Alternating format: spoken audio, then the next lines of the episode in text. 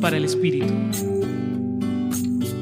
El Evangelio que nos trae hoy San Mateo comunica un mensaje de Jesús con un lenguaje figurativo que nos invita a comprender de manera contextualizada el verdadero sentido del ayuno.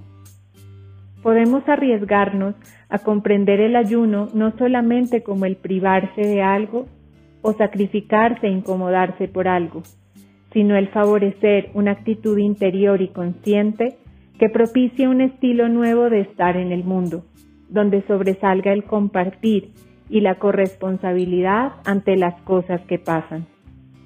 Para esto es esencial entrenar el corazón y trabajar por la comprensión del otro como don de Dios y también por la conversión personal y radical para dejarnos afectar y mover por el amor de Jesús con mayúscula y no meramente por el deber ser.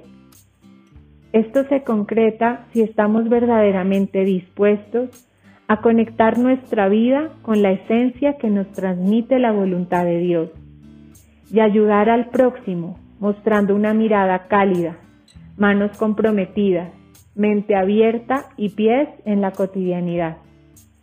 Como reto final, me gustaría que acojamos la invitación que nos hace el Papa Francisco de ayunar de odio, de resentimientos, de desamor, ayunar de guerras, de peleas, ayunar de injusticias, de desequilibrios, en fin, ayunar de todo lo que nos aleja del camino del amor.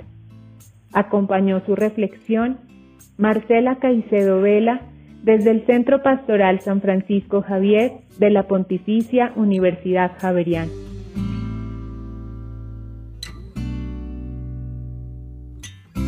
Escucha los bálsamos cada día entrando a la página web del Centro Pastoral y a javerianestereo.com.